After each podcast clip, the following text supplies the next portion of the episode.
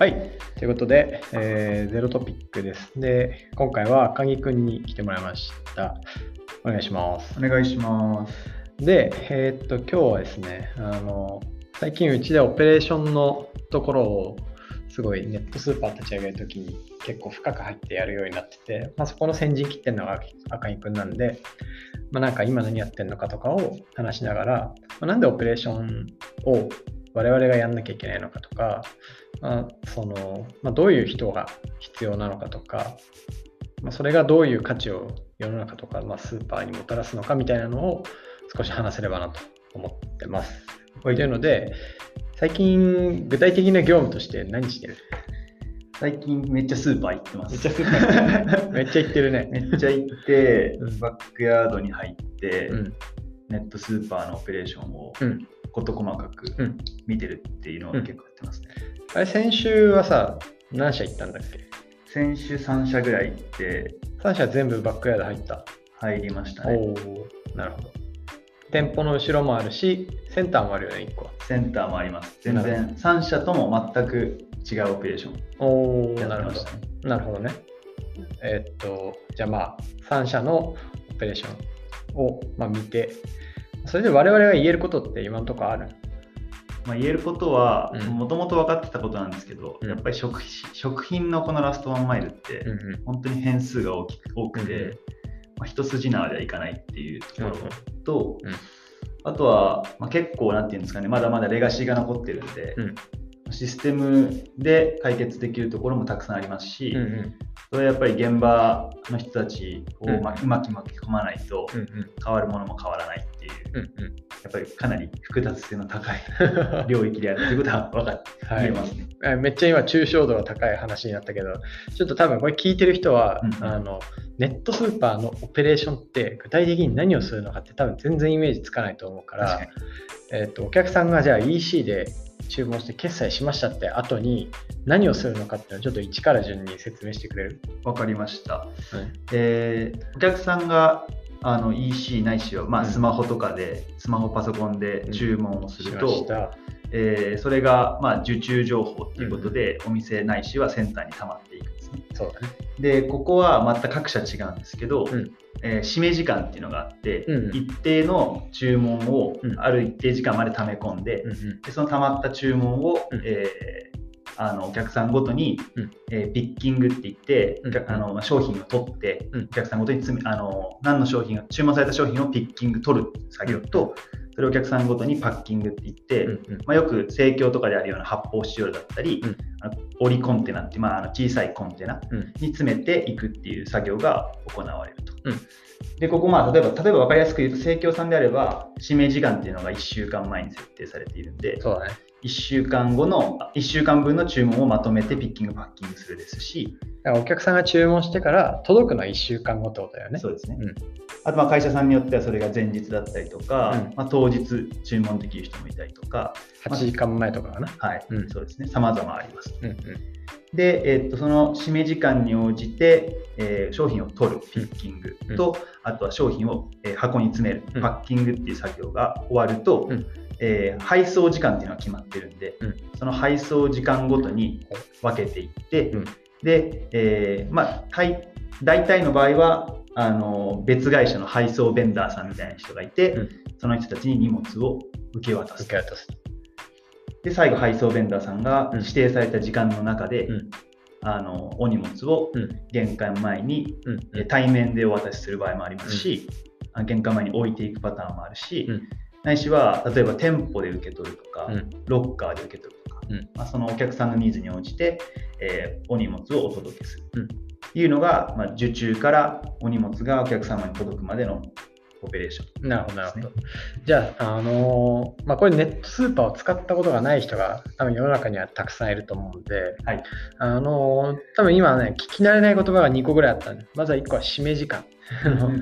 EC なのに締めるってなんだみたいな。確かに。普通の Amazon でさ、使ってる人は、もうその時間っていう概念は別にもうなくて、うん Amazon プライムとか入ってる人はね、はい欲しい商品があったら、それをカートに入れるから今すぐ買うボタンをポチッと押して、決済したら、何日後かのどこかの時間に勝手に届くみたいなのが今の多分世界線だと思うんだよね。はいはい。でなんでその締め時間っていうものをきっちり設けなきゃいけないのかっていうのが1個。はい。あともう1個は配送時間っていうのが定められる。なんで定められなあかんのっていうのがうん多分2個ちょっと特殊だと思うんですけど、これはなんでなんまあ、両方に言えることとして、うんその商材の特殊性っていうのがあって、うんやっぱり生鮮品を扱うっていうところにうんすごい難しさがありますと。うん例えばお肉とかうん野菜とかって毎日、うんえっと農家から出荷されて、うん。毎日それが市場に届いて店舗に届くっていう、そのコールドチェーンって、まあその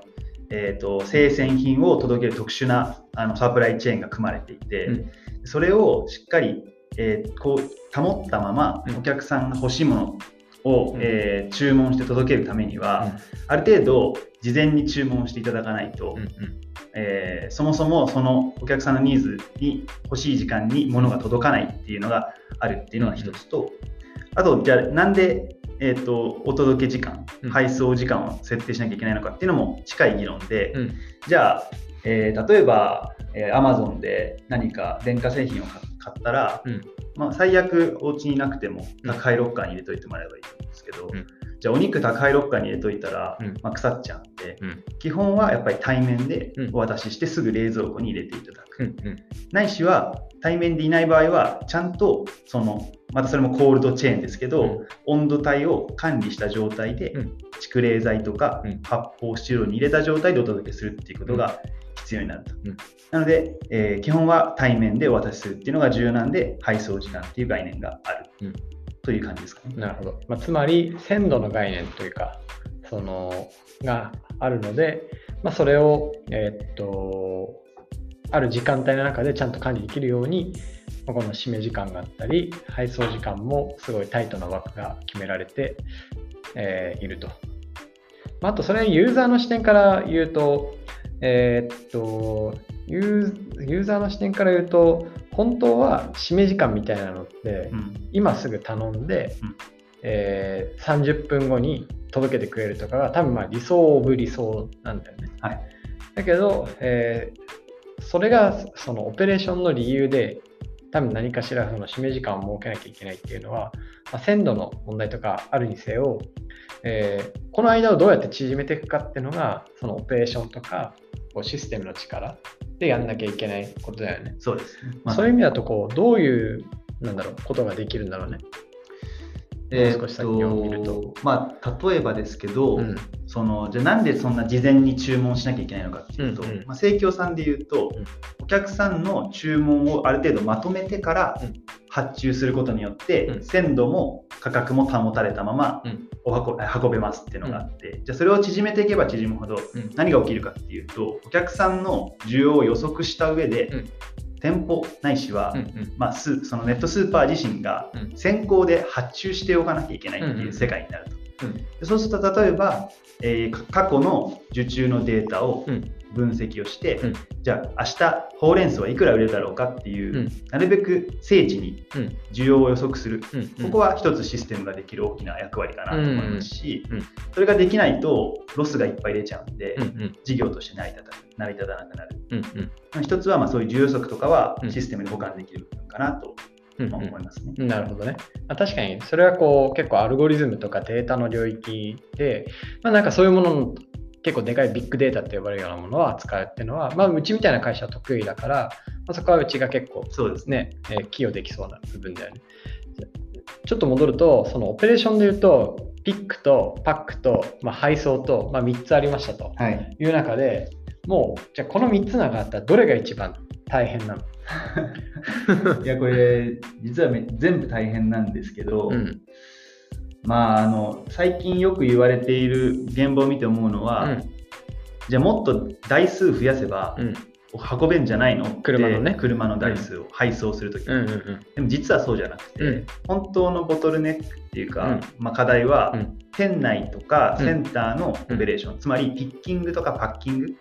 の生産性が上がらないことによって、うん。えーお客様が頼みたくても頼めないっていうことが起きていると。うん。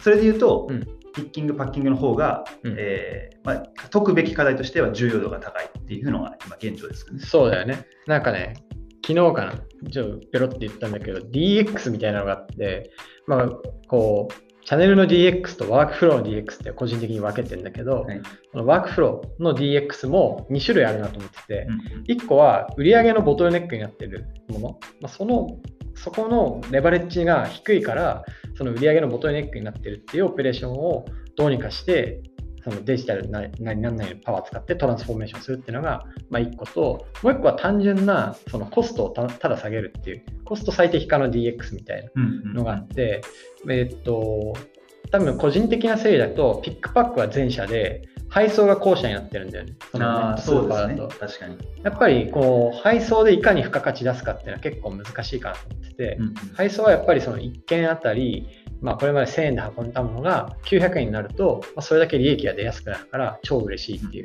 だからどうやって、ね、スーパー側からするとコストを下げるかっていう発想になる。でも他方でこのピッキングのボトルネックっていうのはスーパーからすると、もうこれがボトルネックになって詰まってるから売り上げが伸びないっていう、うん。台数も増やせないっていうう、ん。そういう問題に直面してるから、多分ね、ピッキング、パッキングの部分がやっぱ本当に重要な内容なんだろうなっていう気がいやその通りだと思います、ね。うん。うん。それで言うと、10X としてそこに何かしてるんだっけ？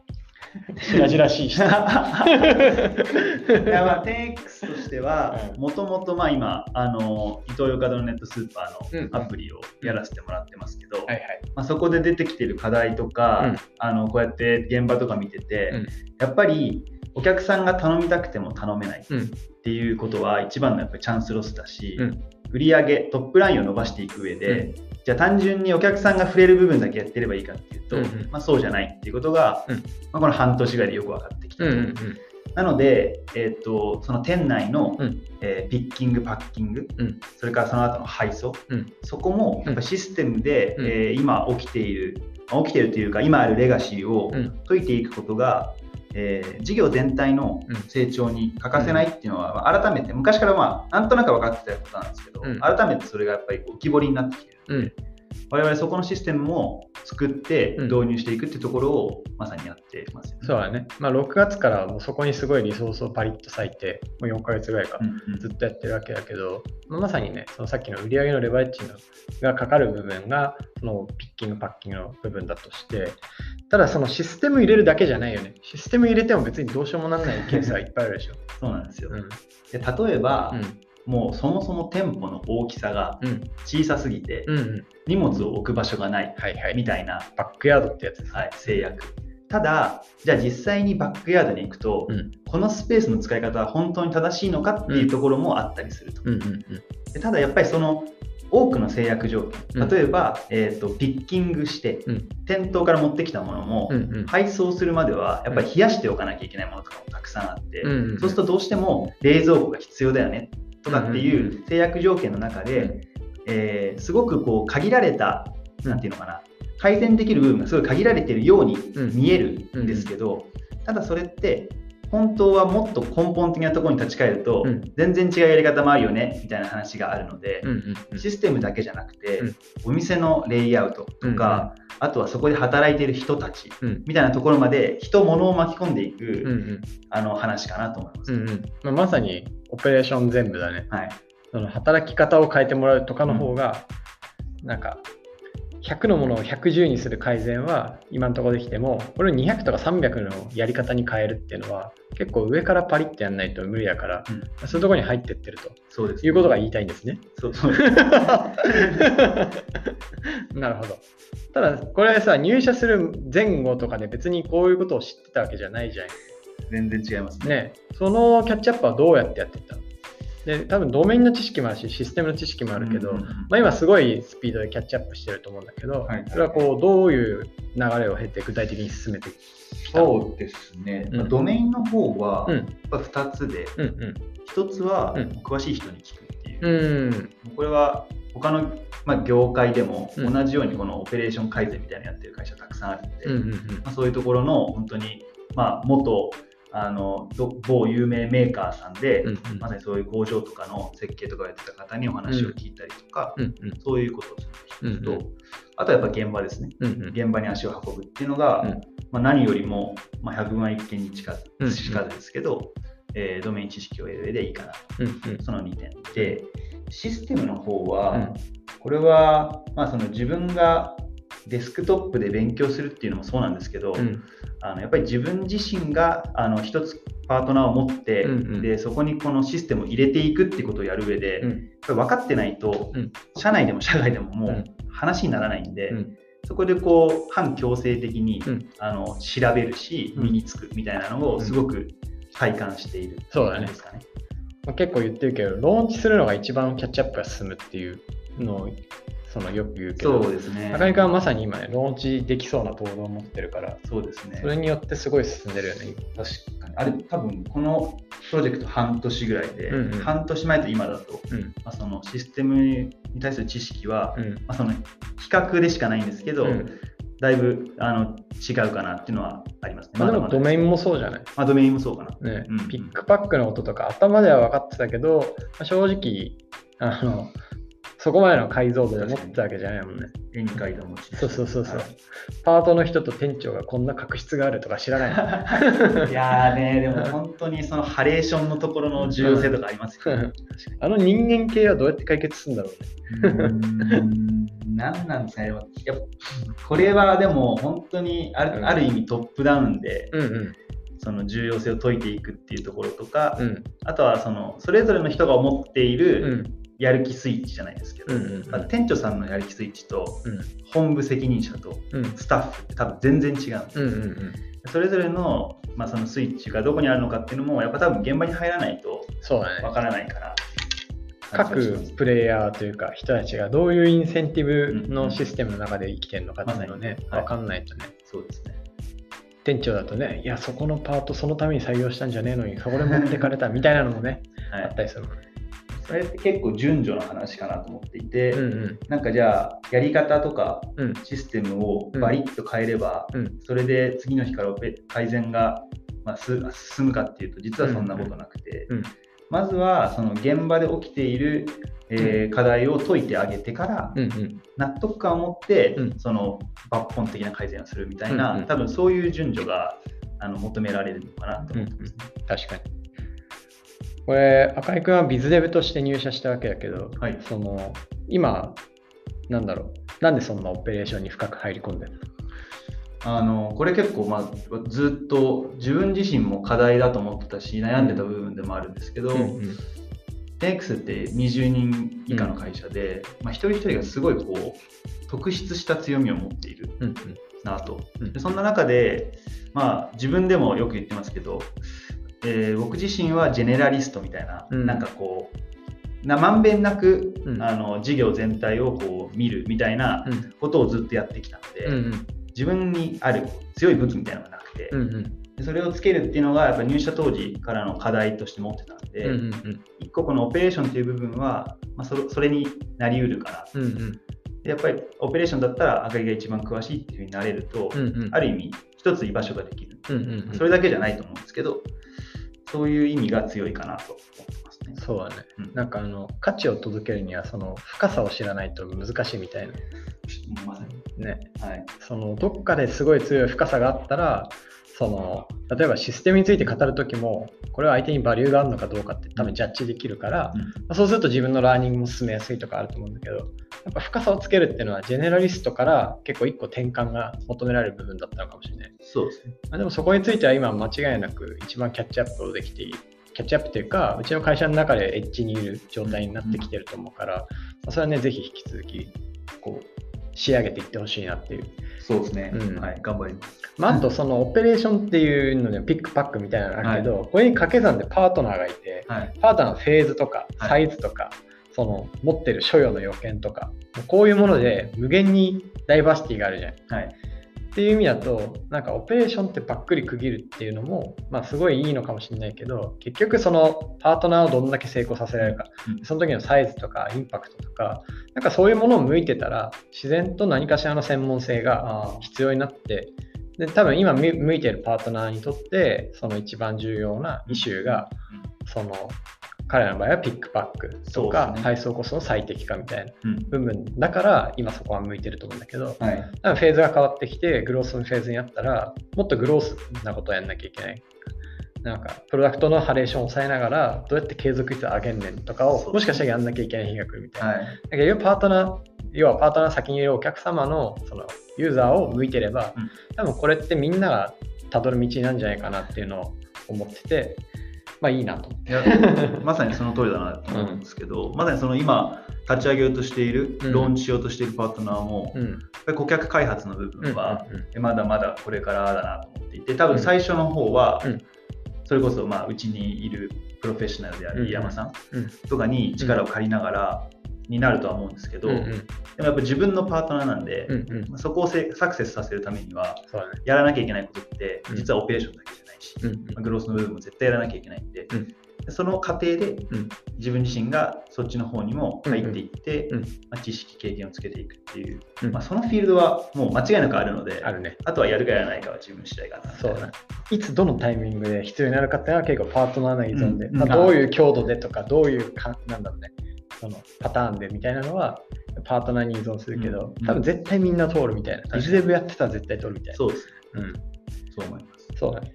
まああのリードのジェネレーションとかはずっとやってて、多分そこはもう早い段階で背中預けてたけど、ここから今パートナーが完全に持つ状態になって、サクセスしなきゃいけないっていうフェーズに入ってくる段階でも、まあなんかちゃんとその価値を出せるようにすごいやってくれてるなっていうのを見てて、まあ、ある種結構安心して見てる部分かな。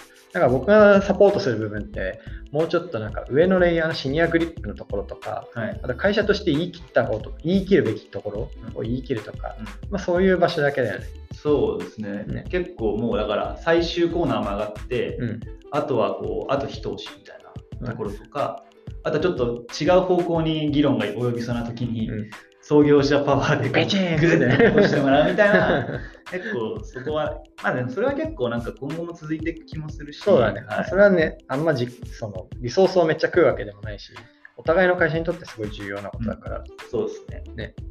いい役割分担になってるんじゃないかなと。まあ、初めて役割分担がここで発生した。それまで一人でやって全部わーってやってたのが、初めて役割っていうものになってきたから、ちょっとずつ進歩してんなと。いやそううん。まあ、それは赤井君が来なかったら起きなかったことだから、すごくあの会社にとって新しい価値が生まれてると思う。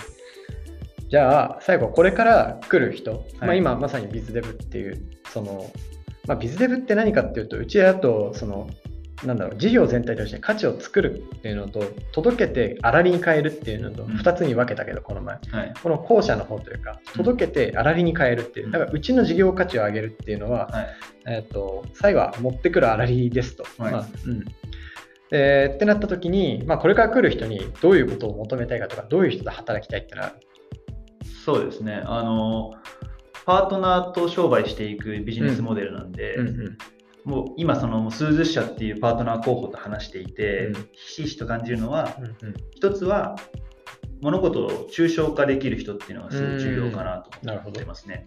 いいね。はい、あのさっき言ったんですけど、うんうん、冒頭で言ったその3社訪問して、うんうん。三者三様なんですよね。そうだね。ただ、それを例えば我々の武器であるシステムとかうん。プロダクトに落とし込んだときに、実は抽象化して、うん。あの3社とも解うん。の課題を解決できるプロダクトって実はあると思っていて、それを現場でしっかり吸い上げて、うん。抽象化したコミュニケーションを社内でできうる。ん、これはやっぱビズデブであの最も重要な。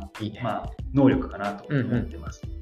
あとはもう一つはあの、これ結構本当に、なんていうのかな、うん月並みにはなってしまうんですけど、うとはいえやっぱり信頼関係を作るとか、うん。あとはその現場に深く入って、うん。誰よりも、うん。あのうん深いインサイトを取ってくる。っていう風なのは、その日々のうん。コミュニケーション能力とか、あとはその対峙する時の、うん。えーとコミュニケーションの、まあ、順序とか頻度とか、そう。まあ、そういうものがあの当然のようにうん。できる人、多分この2つがあれば、ビズデブ、あとはそのスキル面のキャッチアップとか、あとドメインに対する知識とかは、うん。まあ、数ヶ月やってれば、間違いない。と誰でもできる話だと思うんで、りあえず降ってくる異臭がでかいから、はい、なんとかしなきゃいけないうちにどなんとかなるよね。そうですね。うんなので、まあ、抽象化ってところだと深い、深いところに入っていけるコミュニケーション能力みたいな、うんこの2つがを持ってる人と一緒に働きたいなと思ってます。信頼の得方ってさ、もういろんなやり方があるじゃない。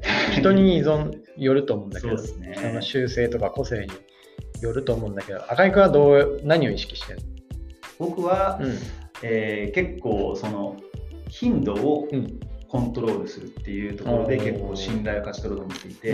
相手が求めてる時は、うんあのししつこいぐらいうん近くに寄る、うーん。で相手が、うん、あんまり求めてないとか、うん他に目がいってる時は、うんあえてちょっと距離を取るなるほど。そういうコミュニケーションがまあスタイルかもしれない。あボランチっぽいね。サッカーだとめっちゃフォワードなんですけど。でもそれって社内でも結構一緒うんうん。で例えば複数のパートナーって、うんうんあ経営陣結構今こっちのパートナーにすごいマインドシェア取られてるなって思ったら、自分で判断できることで進めておいて、うんうん。でタイミングを見たコミュニケーションをするとか、うんうんうん。ここ重要だなって思ったら、うん。ガーッと入り込むみたいな、うんうんうんうんなんかそんな感じです。なるほどね。